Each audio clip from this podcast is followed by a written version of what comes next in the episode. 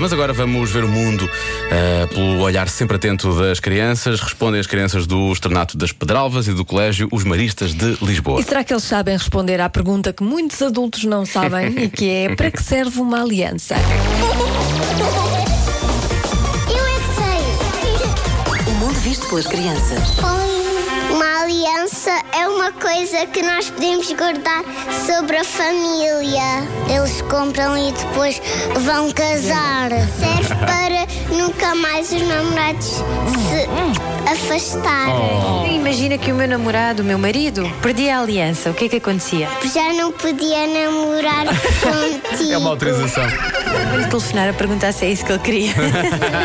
Se não tiverem um anel, depois podem ficar sem namorada.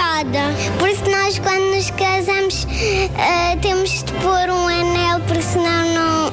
Porque senão pensam que nós não somos casados. Pois, o que é que acontece se pensarem que nós não somos casados? Podem começar a discutir. Às vezes não se come bom.